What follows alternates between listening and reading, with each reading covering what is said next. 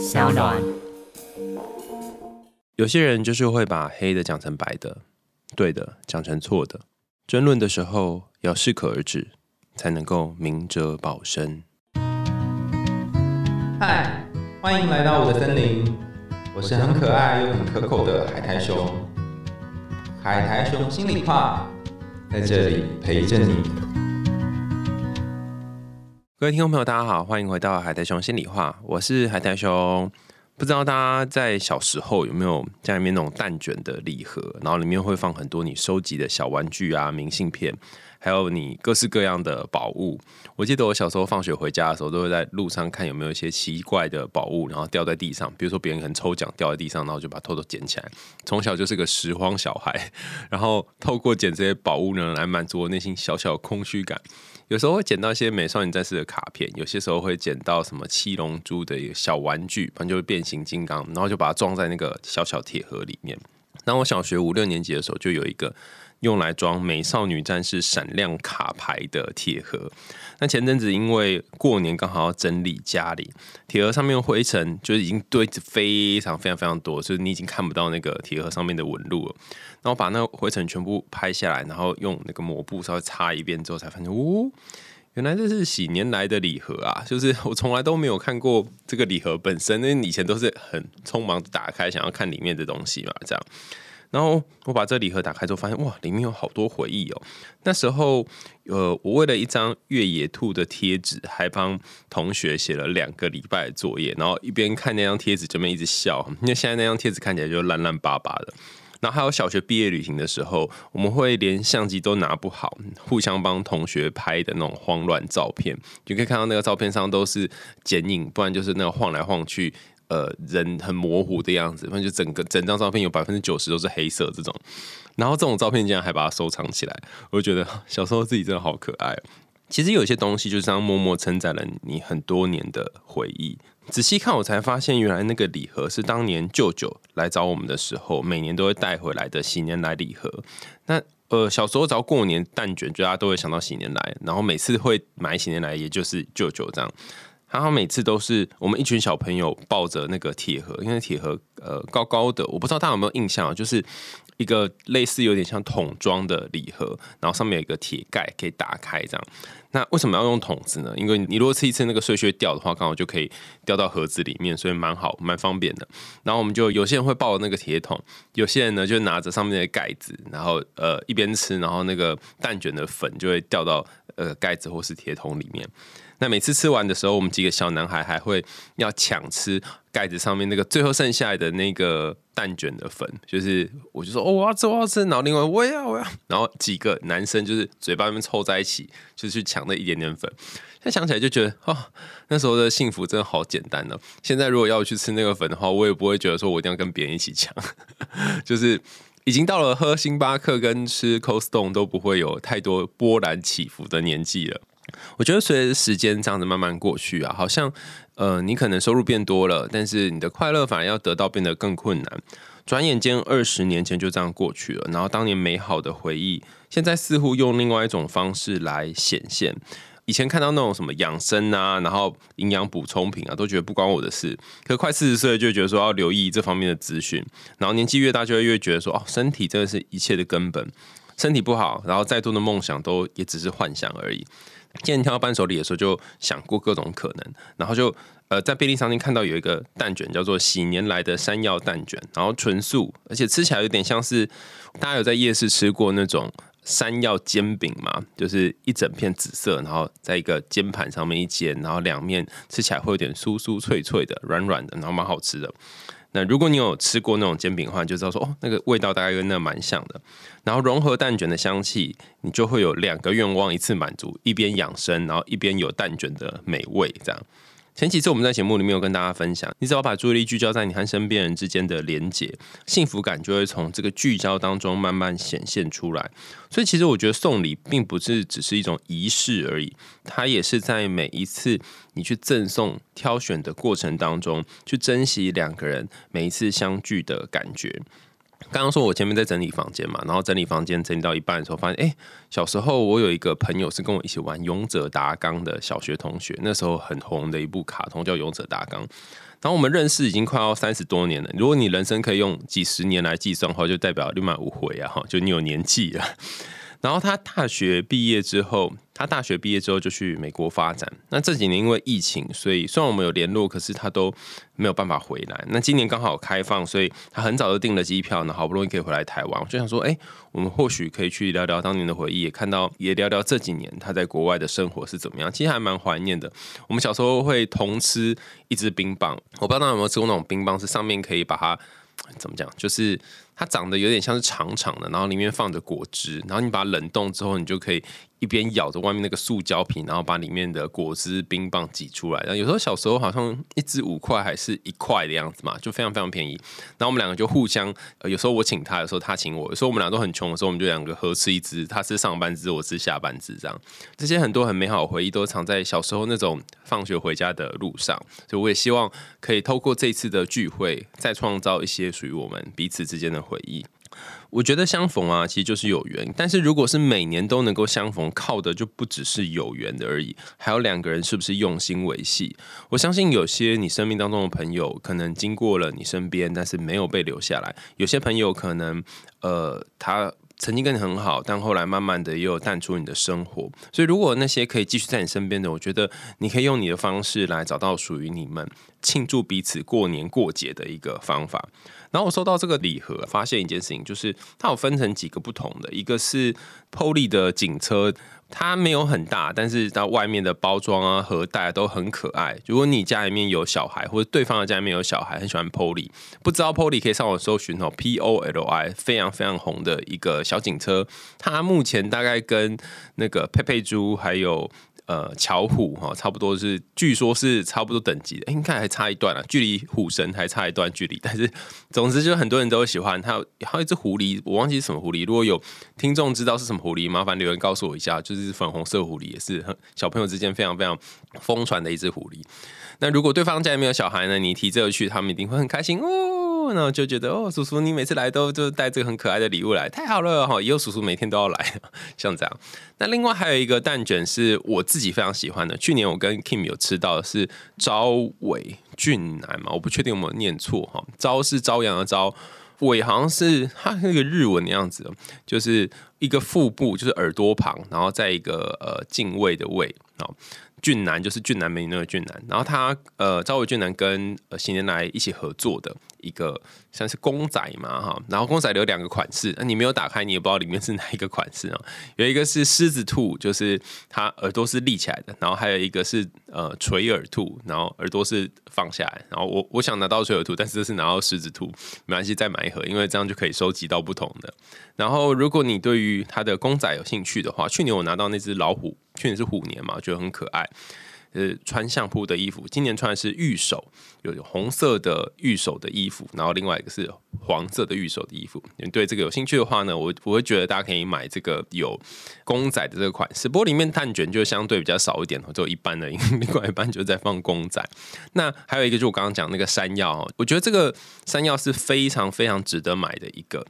因为大家可能都吃过喜年来蛋卷，但是很少人吃过山药口味的。然后我为了买这个蛋卷呢，还跑了很多家，它只有在 OK 才有卖哈。然后 OK 要找也不是那么容易，所以我去找到那一家的时候，最后一盒山药已经被买走了哈。如果对大家有兴趣的话，喜欢吃山药的朋友哈，千万不要错过这个山药口味的蛋卷。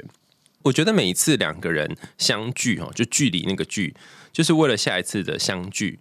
那个聚会的聚。嗯，你们有一些距离，是因为你们下一次还可以再聚在一起。然后年纪越大，你会越发现，其实你只要能够聚在一起，就已经是莫大的欢喜。前阵子我看到喜年来那个广告，他就是在讲两个可能呃事隔很多年的朋友没有见面了，然后再次见面那种感觉，把铁盒里面的记忆拿出来看，我就回想到我自己也在做一个类似的事情，就觉得啊，有这个回忆真好。就是你的日子并不是只有这些工作啊，然后各种琐事啊堆叠而已，还有很多那些爱你的人，然后喜欢你的事情，呃，喜欢你的那些亲朋好友。友们，然后围绕在你身边。其实，我觉得很快兔年就要来了，然后你可以带一个你喜欢的可爱的蛋卷，或带一个你喜欢的伴手礼，去造访那些在你生命当中重要的朋友，然后重新感受你跟他们之间的连接。那如果你也想得到喜年来蛋卷礼盒的朋友呢？呃，厂商人非常好，就提供我们两盒蛋卷。这一集的节目上架之后呢，我会放在我的脸书粉丝团进行抽奖。所以如果你有看到这贴文的伙伴，可以在下面留言，然后留言说你最喜欢的礼盒是哪一个，你最想要哪一个。虽然你不一定会抽到那一个了哈，然后我们就会从名单当中抽出两位幸运的伙伴，然后送给你。我个人的建议是，如果你抽到的话，你就自己吃。然后如果你是过年要送给朋友的话，可能还是要去便利商店买哈，因为才可能来得及，不然等到礼盒寄到你手上的时候，都年都已经过完了。所以我会建议那个送到的礼盒，你就自己留着这样子哈。而且真的非常非常好吃，我刚刚不小心就吃了两只。所以呃，如果你你很喜欢吃蛋卷，或是很喜欢刚刚我讲的 Polly 跟那个朝伟俊男的公仔的话呢，就看大家有没有机会可以抽到这两盒呃新年来蛋卷，然后也可以标记你的朋友一起来抽奖这样。好，那我们今天要讲的故事其实跟回忆有点关联，然后也跟这个堆积，我们刚前面讲到堆积很多很多的那个照片啊，呃，或者是玩具啊，在这个体盒里面，跟堆积有点关联。我不知道大家印象当中有没有。以前国文课没有读过一个课文，叫做什么“副板传”，就是有一只虫，它会不断的去堆积它身边的一些土啊，然后它的一些呃食物什么之类，然后把自己呃，然后弄到身上很多很多的东西，然后都快死了，就走快要走不动了，就是副板，就是一种很神奇的虫。我觉得我我每我那当年读到《副板传》的时候，就就有一种感觉，就是很像是霍尔的移动城堡，就是他去哪里就要带着很大的一个家，然后跑来跑去。霍尔的移动城堡，我觉得这件事情也很有趣。就是说，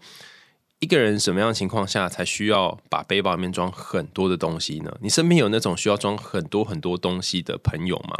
他每次出门就是背包一定很满很重。那我自己就是一个啊，我很困难去减重这个背包。然后我先前有去用问过我身边的那个居家整理师，他会把家里面整理比较呃整齐，然后会减少你生活当中的负重哈，就是真的重量那个重。那我就问他说。我要怎么样去找到一个好的背包，让我每次背出去的这个东西呢，不会让我觉得负担压力很大？他他就说，重点不在于你挑一个好的背包，重点在于你让背包里面的东西减少，减到最少最少，你最需要出去的量。我就问他说：“那我要怎么减？我每个东西都觉得这可能会用到，那可能会用到。”然后他就跟我说：“其实你可以想一下，你每一次出去，然后每次回到家。”这个背包里面的东西有哪些是你真正有拿出来用的，而哪些是你几乎都没有拿出来用的？然后你可以把那些没有拿出来用的，就是直接留在家里。那你可能会很担心说，万一你下次出去的时候，那些你应该要用的东西，你今天刚好没带怎么办？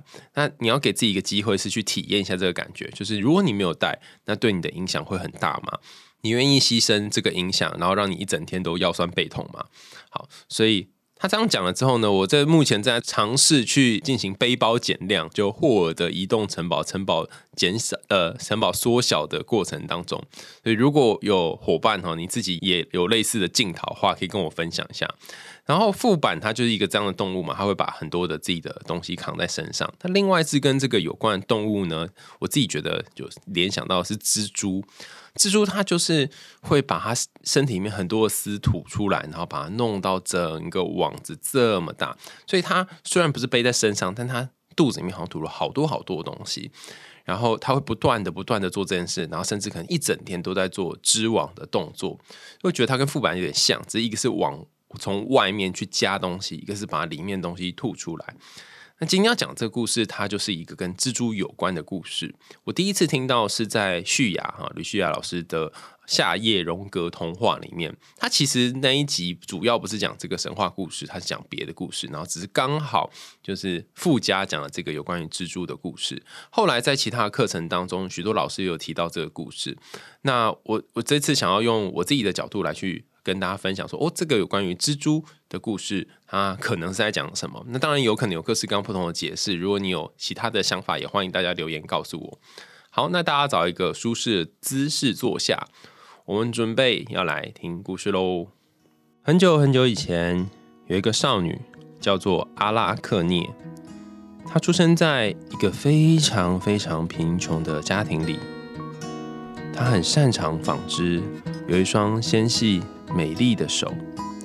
他的织布、纺纱样样都精通，刺绣的技巧更是超群绝伦。每次他刺出来、绣出来的东西，总是看起来栩栩如生，大家都在背后赞不绝口。有人说，他这一身精巧的手艺是女神雅典娜传授给他的，更有人说他的手艺，哎呀，比女神还要高明。阿拉克涅听到人家在背后这样议论的时候，总是说：“哼，你们错了，我这一手本领是我自己研究出来的，绝对没有跟任何女神学过。”哎，他这样一讲就惨了，因为雅典娜女神在天上听到了他讲的这段话，心里很不舒服。她总想要到人间走一趟，来会会这个阿拉克涅，看看这个女子到底有多大的本领。有一天呢，雅典娜女神就穿上了一身破旧的衣服，披头散发，手里拿着一根手杖，然后打扮成老太婆的模样，摇摇晃晃的到了阿拉克涅家的门口来。她就跟阿拉克涅说：“ 你怎么敢说自己的本领比女神雅典娜还要高明呢？啊，你如果有说过这样的话，就应。”该跟女神啊，跟她请罪。我是一个上了年纪的人，比起你这个年轻人来，知道的事情是多的太多了。所以，你应该听听我的话。雅典娜对他这么说，阿拉克你也听了，内心非常愤怒，说道：“就跟这个老太婆说，哎。”你的年纪也不小了吧？哼，这种莫名其妙的忠告，还是不说比较好一点吧。如果女神对我的手艺真的不服气的话，哼，不如就叫她自己来跟我较量一下。变成老太婆的雅典娜一听，马上就脱掉那件破烂的衣服，丢下手上，然后展现出她的神威，大声喝道：“你所说的那个女神雅典娜，就是我。”在周围看热闹的人们都大吃一惊，一起跪下向女神膜拜。可是已经动了怒火的阿拉克涅却连头也不低一下。于是旁边的这些居民们呢，就开始拉了折凳，然后拿拿起那个鸡排跟针来，准备看阿拉克涅跟雅典娜女神来进行一场决斗。两个人马上开始比赛织布，然后把两架织布机放在一起，他们先纺出五颜六色的纱来。然后都用一种令人快到眼花缭乱的速度开始织布。只见两个梭子忽前忽后、忽左忽右的飞动，七彩的棉纱在织布机上织出了各式各样美丽的图案来。大家如果无法想象的话哦，因为我们可能很久没有看到织布机了，你可以想象那个三 D 列印的一个概念哦，就是乍看大家看不出它要印什么，但是跟着这个机器的步伐，就慢慢可以看出哦，原来是这个图片呢，大概是这种感觉，然后颜色慢慢形成一个具体的图像。于是，在女神的布上面呢，出现了以宙斯为首的十二个神像。女神把她自己哈，就是雅典娜女神本人哈，编织成一个呃戴着头盔，然后一手拿着盾牌，另外一手拿着锐利长矛的样子。然后她在那个长矛的尖尖的地方呢，矗立一株枝密茂叶、果实累累的橄榄树。那呃，我们把镜头呢，比赛镜头转到阿拉克涅这边来哈。阿拉克涅织的也非常漂亮，不过他织出的图哦，真的是。跟神开玩笑呢哈，他把宙斯变换成各种动物，在人世间当海王那些情景都织了出来。如果大家不记得的话，可以去看之前我们有一集在讲宙斯哦，就是他总是呃变成动物啊，变成雨啊，变成各种东西，然后跟人间的女生进行一个雨水交欢啊，甚至是不顾呃人间这些女孩们的意愿哦，强暴人间的这些女孩，反正就是一个非常嗯风流。荒淫，甚至是不把别人的意愿当意愿的一位天神。那总之呢，他就把这个那些故事都把它织了出来，甚至还有冥王黑帝斯抢走波色芬尼的故事啊。这故事我们之前也有讲过哈，所以大家可以呃去找找我们之前讲冥王黑帝斯的故事，把这些天王们哈呃为非作歹的画面都织在这个布上。连愤怒的雅典娜看了也非常的惊讶，她想说：哇，你这个好大胆子，竟然敢织这些通常不会出现在我们呃，就是会被我们平台 ban 掉的这些新闻，竟然敢把它织出来哈。那在阿拉克涅呢，织出来人物却每一个都像是真人活的一样，在这个布上面整个活跃出来。然后你看到哇，那个宙斯的脸啊，然后黑帝斯的手脚啊，哇，好像是那种呃身临其境的三 D 立体的感觉。那这两幅布呢，到底哪一幅织的比较高明？谁也没有办法去替他们评断高低，因为他们两个人的本领实在是不相上下。可是女神对于这个女子的态度，就傲慢的态度，感到非常的气愤。于是她走到阿拉克涅的织布机旁边，然后伸出手来，在布上啪拍了一下。没想到那一幅就充满着宙斯啊、黑帝斯各种荒淫史的布呢，就在他面前裂成两半。阿拉克尼看到之后，又伤心又害怕。女神就大声斥责道。你给我吃，你给我继续织吧，永远织个不停，好赎回你的罪过。然后阿拉克尼的肚子就越来越大，越来越大，膨胀的像个气球一样。他手脚也变得越来越长，越来越细，就像是筷子一样。后来他就变成了肚子圆圆的，然后手脚长长的一只蜘蛛。所以现在我们常在树上看到有一只蜘蛛垂降下来，或常常在墙角看到有一只蜘蛛在织网。它总是牵着一条比自己的身体还要细的丝线，甚至是肉眼还看不太清楚的那种发光的细线。然后不管断了多少次，他们都重新的把这个线再织起来，甚至把树枝跟树枝之间的空隙用这些丝线一一填满。那这个细线上爬来爬去的那只昆虫。其实就是阿拉克涅的化身。大家听完这个故事有什么感觉呢？有没有觉得阿拉克涅很衰？还是你觉得他呃就是罪有应得，活该？谁叫他得罪得罪了方丈还想走哈？得罪了雅典娜女神？你你你觉得你是比较站在雅典娜那边，还是你是站在阿拉克涅那边？呃，我觉得这故事它有好多个。我当初在写稿子的时候，我有一些想法，但是现在又有一些其他的想法，就是有很多都想跟大家谈哦。但我们先从故事的最开始来跟大家讨论哈。就一如往常，好像我们前面讲很多故事，那个开头都是一个贫穷少女的贫穷家庭。那你可以想象哦，就这个孩子阿拉克涅，他在一个贫穷的家庭，然后很会织布，理论上他应该光靠这个就可以吃穿不愁，然后甚至可以呃有一个还不错的收入。他其实不需要跟女神在这边呃斗争，他也不会变成蜘蛛，看起来是这样嘛哈。可是我不确定大家有没有这种经验啊，就是。如果你在一个不是很呃富富裕的家庭长大，甚至是呃别人可能都呃吃的很好，然后穿的很好，或是至少有一个一般的生活，但是你你自己就是这这个东西也要人家剩下的，或那个东西也要用呃可能旧的之类的，会有一种很特殊的自卑感，然后这个自卑感可能就会变成一种膨胀，就会觉得哦，那我要赢过别人，或是你很烂，好你很糟糕之类，那透过这种贬低别人，甚至觉得哼。你们那些又没什么，来让自己觉得，嗯，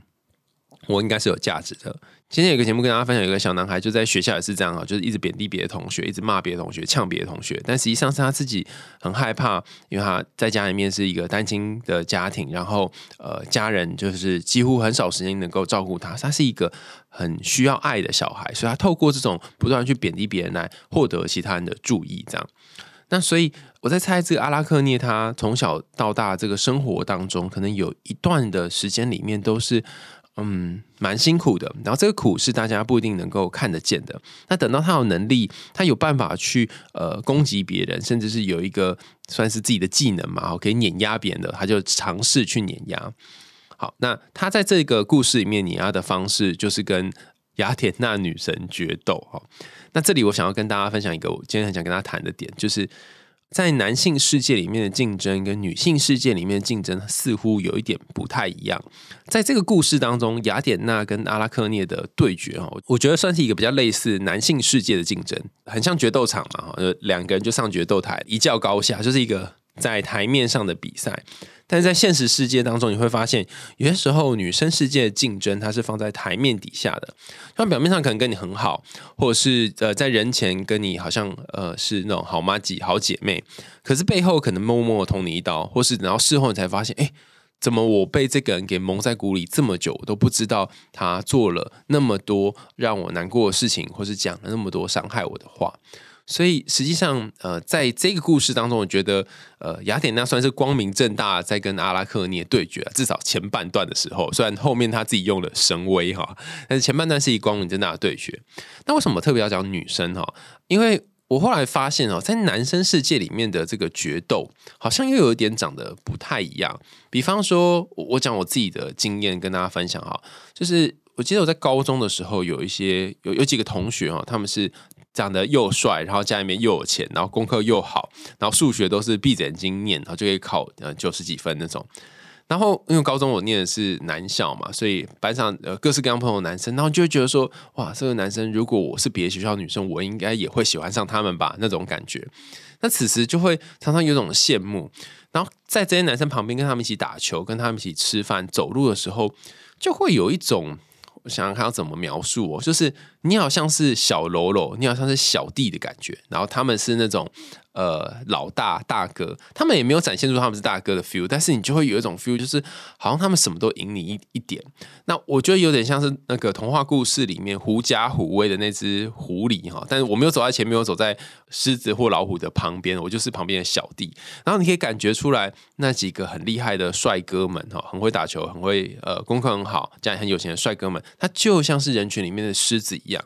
所以，我我的感觉是，好像男生聚在一起的时候，你会默默的有一种竞争的感觉，就会觉得，哎，谁比较厉害，然后谁赚的比较多钱，谁功课比较好，谁比较帅，谁比较会打球，哈，谁比较会弹吉他，这种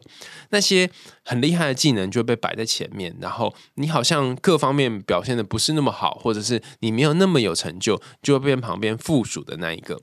然后在团体当中也不是很有讲话权的那一个，所以我觉得好像这个社会有一种刻板印象，就是男生得要展现出某种样子，你要有一个像只狮子的胸毛这样哈，就是雄赳赳气昂昂的部分。那我觉得这也是男生跟男生相处的时候很难跟彼此示弱，甚至很难跟彼此讲出内心心事的这种情况，也比较容易出现。比方说，我们常常可以看到班上的。女生之间哈可能会抱着彼此，然后或者摸摸彼此的头啊，说乖乖乖，不要难过哈。然后男生也可能会对女生做件事，可是两个男生就好像很难做这样的事情，甚至很难会有一个男生跟跟另外男生说：“哎，我跟你讲，我就是最近啊，公司把我的薪水减半啊，因为说什么要共体时间。”然后我觉得。我是不是一个没有用的人呢？你很难听到有一个男生会跟另外男生这样讲，但是一个女生跟另外女生讲，不论是在呃吃饭聊天，或者喝下午茶的时候讲，哎，好像就变得容易许多。然后再来还有一件事情是，男生跟男生之间的这个情谊交流是怎么样做呢？两个很要好的男生可能会在路旁哈，但这是一个呃呃不雅的动作，大家不要学习哈。就大家在路旁两个人就在没有人看到小巷里面，然后去比赛哪一个尿尿比较尿比较远这样哈。就哎，你看我。尿比较远就非常非常幼稚，不然就是比赛跑步看谁跑比较快，这样就是很多东西都是用竞争来去堆叠出两个人之间的感情。但是在女生跟女生之间，蛮多时候是分享彼此亲密的事情，或者一起去做某件事情来证明两个人感情有多好。所以我觉得这个去。维系感情的方式，哈，好像有某一种很特殊、优微的性别差异。那当然，刚刚讲是一个我常看见的现象。那实际上，每个人的状况又很不一样。那甚至有些人并不是我们刚刚归类这种非常非常典型的哈顺性别的情况，那又是另当别论。但总之呢，呃，在这个故事雅典娜跟呃阿拉克涅的竞争当中，其实前半段比较像是这种明争的情况。后半也没有暗斗，后半是直接明斗，就是直接把对方的话给呃，直接把对方的布给弄破，而且是仗着某种权利，然后把对方的作品给销毁。这样，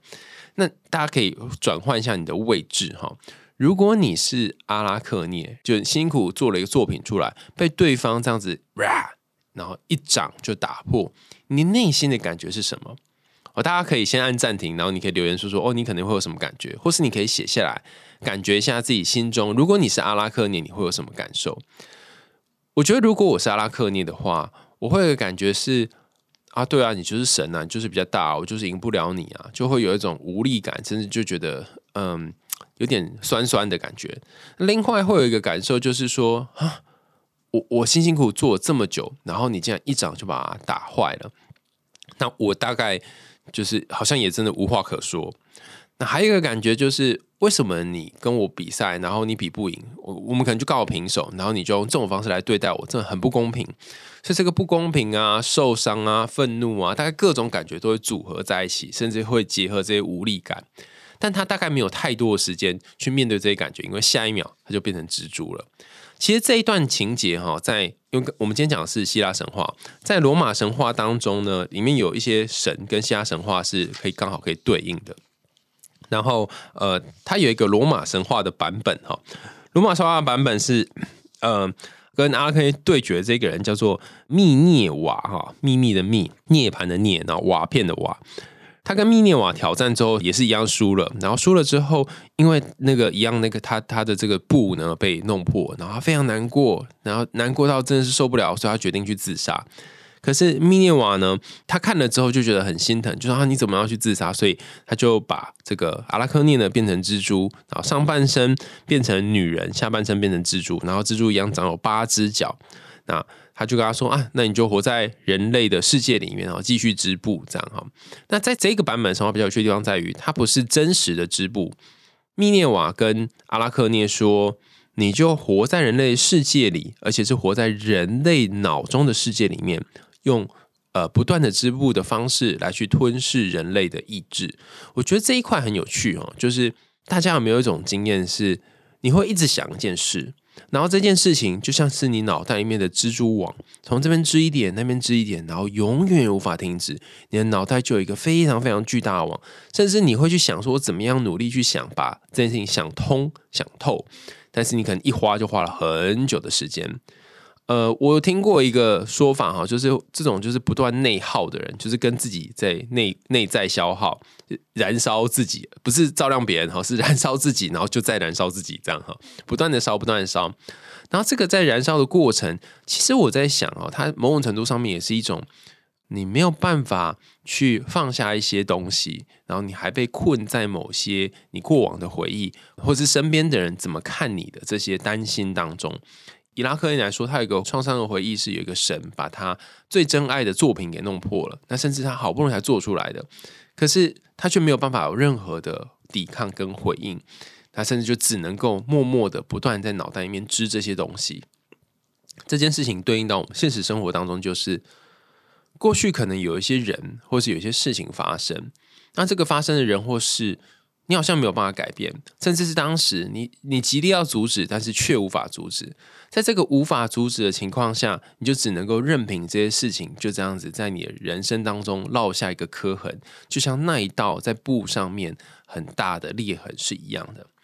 随着记忆过去，随着时间过去，虽然呃你已经长大了，甚至是你已经变成现在这个样子了。但你还是没有办法放下那些过往，所以你不断的、不断的会在脑袋里面形成一只阿拉克涅，然后这边跑跑，那边跑跑，然后把你过去的那些回忆织成一个巨大的布，然后把这巨大的布呢，在脑袋里面变成一张地图。有时候你就去检查一下，诶，这边有没有破洞啊？诶，那边有没有破洞啊？我会不会怎么样想会好一点啊？或会怎么样想？呃，这件事情就不会如当初我想象的那样一样了呢？我就不会那么悲惨了呢？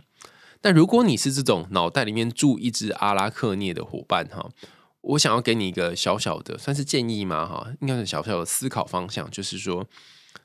在你现在的生活当中，你不论如何努力的去呃用脑袋拼命的想、拼命的知，那些已经发生的过去是没有办法被改变的。知道这件事情是很失落、很难过的。所以你不管怎么想，那件事情就是在那里。可是你可以透过调整你现在的想法，让你对于过去的感觉而变得有所不同。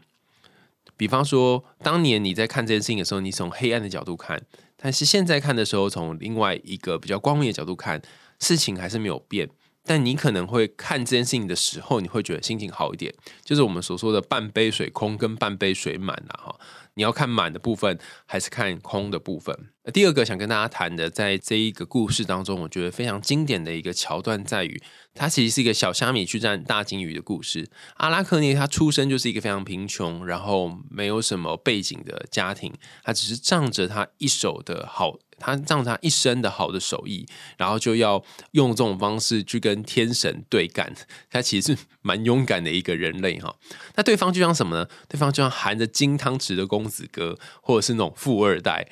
那你如果一个小虾米要跟大集团对抗的话，其实非常非常容易失败的，甚至是对方可能用各种方式，然后呃钻各种漏洞，他可能呃有很多的法律资源，有各方面的他擅长的东西，然后你你是很难就凭借着一个你有道理，或者是你你讲的比较对，然后就去呃胜过人家。我们看一下这两两个女生织的布哈，呃内容也有所不同。呃雅典娜织的布呢，就像是。公司或者是呃，你生活环境当中有一些人，他就是选择呈现那些比较好的部分，然后把那些很黑暗的地方都掩藏起来。他不会去讲那些不公不义的事情，他不会去讲那些呃比较黑暗的，然后隐晦的，很可能会呃有一些人会有谩骂声的事情。他就是一个非常光鲜亮丽的人，但是，但是。你非常清楚，在他的人生当中，或在他身边的这些人当中，有一些人就是欠别人骂，欠别人揭发，欠别人把他就是抖出来。比方说，我们刚刚前面谈那个宙斯，他一天到晚去强奸别人，这种人就是你听了就觉得啊，心里面牙痒痒的，就觉得说我为什么不能把他事情揭发出来，让大家都知道，看看这个人哈。但是因为因为雅典娜她跟宙斯的关系，所以她不太可能把宙斯的事情就这样大拉拉的列出来，所以她只能够列那些很英勇的事迹。但在这样的情况下，如果你选择把黑暗面揭发出来，但同时你也是选择去承担这个黑暗面有可能会把你给吞噬的部分。刚前面有讲嘛，在罗马版本的故事当中。阿拉克涅他是透过这种不断的编织，然后去吞噬人类的意志。同样的，这个编织本身其实也某种程度上面吞噬了阿拉克涅，就是他的纺织是他很厉害的一个才能跟技能嘛。但我觉得他有点像是说，当你在一个大浪或者是风一来的时候，如果你可以驾驭好你的风帆，那么你就可以往前前进的很快，甚至是你到下一个地方。但如果你驾驭的不好，就会翻船。那那个纺织的技能呢，就像是一个大浪，或是就像是一个很大的风。如果你的生死可能就在一线之间，我们把它应用到现实的生活当中，就是现在不是有很多呃社群的意见领袖都会谈一些嗯在风头上面的话题，比方说最近大家在谈什么，然后他们就在上面蹭一波，然后或是讲一波哈。我也经常做这种事，但是在做这种事的时候，我以前就觉得说哦。就是借此可以赚一点流量，不是很好吗？后来发现这真的要很小心哎，因为蹭的好呢，你就会站上浪头，然后变成在浪上面开始可以呃，像冲浪的这种感觉，然后你会收获很多粉丝。但如果冲的不好呢，你就会被冲到马桶底下，你甚至会被大浪给淹没。那阿拉克涅就是一个很典型被大浪给淹没的概念，那他被淹没也并不是因为他讲的东西不好，或他讲的东西是错的，而是正是因为他讲的东西是对的，可是这个对的东西是大家都不敢谈、都不敢碰的东西，那甚至他得罪了女神，所以他就会被判到那个呃永远都要去织布的这个环节里面。好，那把刚刚前面这几件事情组合起来，呃，如果你身边真的有这些让你觉得哦。跟他相处共事好辛苦，总是要竞争，但是竞争不了他，甚至是你们背景家世差太多，那个等级差太多，根本就是越级打怪的情况。那但是你其实又是一个好有才能的人，又觉得自己为什么呃没有被好好看见的人，那该怎么办呢？我觉得这里有一段话哈，就是非常适合送给大家。我我在写稿子的时候，突然脑袋灵光一闪，然后想到这句话。大家以前有没有读过一篇文章，叫做《麦帅为子祈祷文》？然后里面有一段话呢，是麦克阿瑟跟他的儿子讲的哈。他信中就讲到说：“自知乃是知识的基石，很难很难念哈。自己知道的那个自知，乃是知识的基石。基石就是那个 stone 哈，就是那个 base basement 哈，一个基础的概念。好，然后现在来考考大家哈，呃国二的国文哈，就是在我在网络上刚好找到这一题，我觉得很酷啊，考考大家。请问刚刚那句“自知乃是知识的基石”，哦，好难念，它同等于下面哪一句话，或跟下面哪一句话比较接近？哈，好，那准备好你的纸笔啊，我们要来做测验了哈。A 选项，对于未来善加筹划，但是永不忘记过去。B 选项，在企图驾驭他人之前，先能驾驭自己。C 选项，借此学习对失败的人加以同情。D 选项，真实伟大的朴实无华，真实智慧的虚怀若谷。你觉得是哪一个选项呢？这是台北市立滨江国文中学一零三年度第一学期八年级国文科第三次定期评量试卷哈，就刚好找到这一题，就很酷。自私乃是知识的基石，你觉得跟哪一个像哈？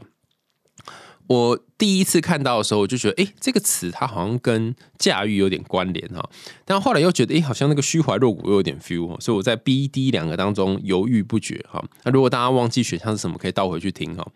正确答案我要公布喽哈，五四三二一，赶快逃哦哈。答案是 B，在企图驾驭他人之前，先能驾驭自己。呃，我刚进张师大的时候，老师有带我们做那个一个艺术治疗的绘画的练习，然后那时候我就画了一只狐狸，那狐狸上会画了一个小小的人，那老师说我们要帮这一幅画取一个名字，我就取了驾驭这个名字。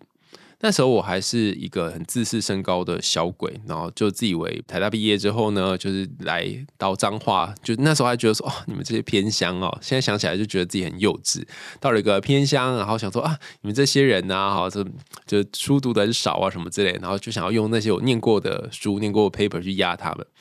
但我后来开始念智商之后，发现哇，真的好挫折哦，这些东西都是我不熟悉，然后这个也不会，那个也不会。呃，那一段时间刚好是在我很骄傲到我很挫折的那个中间，就是那个转换的时间点。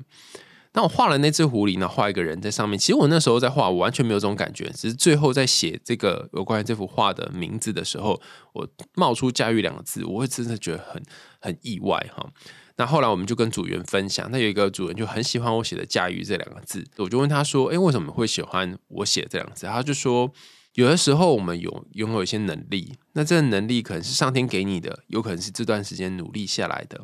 但这个能力呢，如果你用的好，或是用在对的地方，就可以协助你往前进。如果你用的不好，甚至是你把它用来去呃，就是去去戳别人哈，让别人受伤，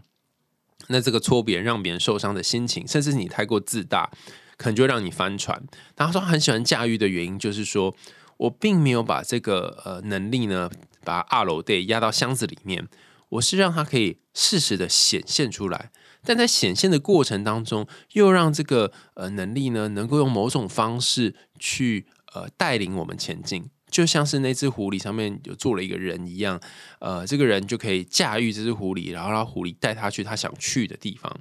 啊，你并没有把这个狐狸就是藏起来。或者是从狐狸身上背上跳下来自己走路，它是运用这只狐狸的机智，运用这只狐狸能够去的一些地方，然后慢慢慢慢的去拓展它的路。可是要能够驾驭一只狐狸，它毕竟不是马哈，马你就放个马鞍就好。是没有那么容易的，因为你不知道它下接下来去哪里，它可能突然跑很快，突然跑很慢，它会突然躲起来，突然去抢别人食物。那狐狸又是一个介于善恶之间的很特殊的动物，你不晓得它要去做好事，或是不晓得要去做坏事。所以，当你有一个能力，甚至你的能力已经超越呃你现在能够驾驭程度的时候，更是要放慢脚步。我身边有一些朋友呢，他刚好遇到一些机缘，不论是突然赚了一个大钱，或突然声名大噪，或者是突然有人认识他，就好多好多人开始认识他，或突然有人看见他，可能某一个表演、某一个呃作品是非常非常呃多人喜欢的，但他们一下子无法去承受或驾驭这些呃突如其来的满坑满谷的爆红。然后在这个过程当中，同时也会涌入非常非常多的呃谩骂声，非常非常多的负面声音。那在这样的状况下，如果没有办法把两只脚好好的站稳，很很容易就会被卷入漩涡当中。然后就像这只蜘蛛一样，哈，就一天到晚得要去织布，然后重复着一样的人生。我不知道大家有没有这样的经验，就是你在人生当中曾经有一次，哎，好像被比较多人看见了，或者曾经好像哎稍微爬起来了，可是却因为没有掌握好那次的浪头，然后就跌落浪底。那如果你有这种经验的伙伴呢，也欢迎大家留言到下面跟我们分享，说哦，你那时候发生了什么事情。我想跟大家说，其实每一个人在你的生命当中能够得到的东西，跟最后会失去的东西，或许都是等量的。而且来来往往哈，呃，一来一回，可能你这辈子最后会留在你身边的东西，就就也也没有多少，因为最终你是要进入坟墓里面嘛。那这样，在当你看到一些不公平的东西，你要去争的时候，甚至是你想要为某些人打抱不平，就像我我猜，可能阿拉克尼也觉得，呃，为什么宙斯做这件事情都没有人看见？你想要让让某些人受伤，甚至用伤害其他人方式，呃，尽管他当年做的是一个错的事情，来让他去得到教训的时候。你可能都要稍微放慢脚步一点，因为每一次你所施的法术，有可能会就像木子讲的哈，伤敌一百，然后自损三千哈。就像阿拉克涅是用了这个法术之后，让雅典娜就很丢脸嘛，因为毕竟他把宙斯的事情都讲出来哈。但是他同时也让自己变成了一只蜘蛛，因为他激怒了对方，所以。有些时候讲对的话，并不代表会得到好的结果，甚至是有些时候讲拍马屁的话，它很可能会得到还不错的结果。那你就说我都要做呃面具人吗？我都要做这么呃虚假的人吗？我觉得倒也不一定，因为有一些人就是像雅典娜那样，你跟他相处的时候，你就是不能把你全部的实力拿出来，甚至是你可能要拍马屁，你可能要装弱，但是在那些可以。你可以表现出自己真实的一个一面，你可以跟他分享。哎，就是我在猜，如果如果阿拉克涅那时候自己去出版那种同人小说或同人的纺织漫画的话，他自己在乡野间哈卖这些宙斯的风流韵事，他应该可以大卖吧？他其实不需要呃，就是现场跟这个雅典娜这样对干哈，他可能会变成一方之富这样哈。所以我觉得。你你可以用其他的方式来表达你的愤怒，甚至是你在某些人面前是可以展现你的才能的时候，这些人他才是你真正在生命当中需要花心力的人。我相信这世界上有很多不公平的事，我相信有很多东西你可能看不顺眼，你可能也觉得去讲好像也没有用。但有一些人可能会觉得，我就是要去争一口气，我就是讨这个正义。但不论你的决定是什么，在你做这些决定之前，你可能要想想看，这个抉择以后。影响你的人生的部分是什么？以及你最后会不会变成某一只蜘蛛？哈，默默的一直在去，嗯，把某些东西填补起来，或者是去弥补你当初啊，可能因为冲动所做出来的一个举动。今天大家听完阿拉克涅这只蜘蛛跟雅典娜女神的故事有什么想法呢？那我前年收到听众跟我说，哦，我希望你多讲一点希腊神话故事，哈，所以每一集都讲希腊神话好了哈。但是也没有办法每集都讲了。我如果有看到我喜欢，再跟大家分享。那如果你有想听的故事，或者是你想要呃跟大家一起讨论的一些动画，那也欢迎大家留言告诉我你喜欢的是什么啊？那我们就在下一次的节目当中，或许就有机会跟大家分享。如果你有一些关于自己的心事，然后你也想跟阿雄分享的话，也欢迎大家写到海苔熊信箱来。那如果你想要赞助我们家猫咪布瓦的罐罐的话呢，也欢迎大家点选节目下方的资讯栏哈，然后你可以给阿雄一点小小的支持跟鼓励。那我们海苔熊心里话就下次见喽，拜拜。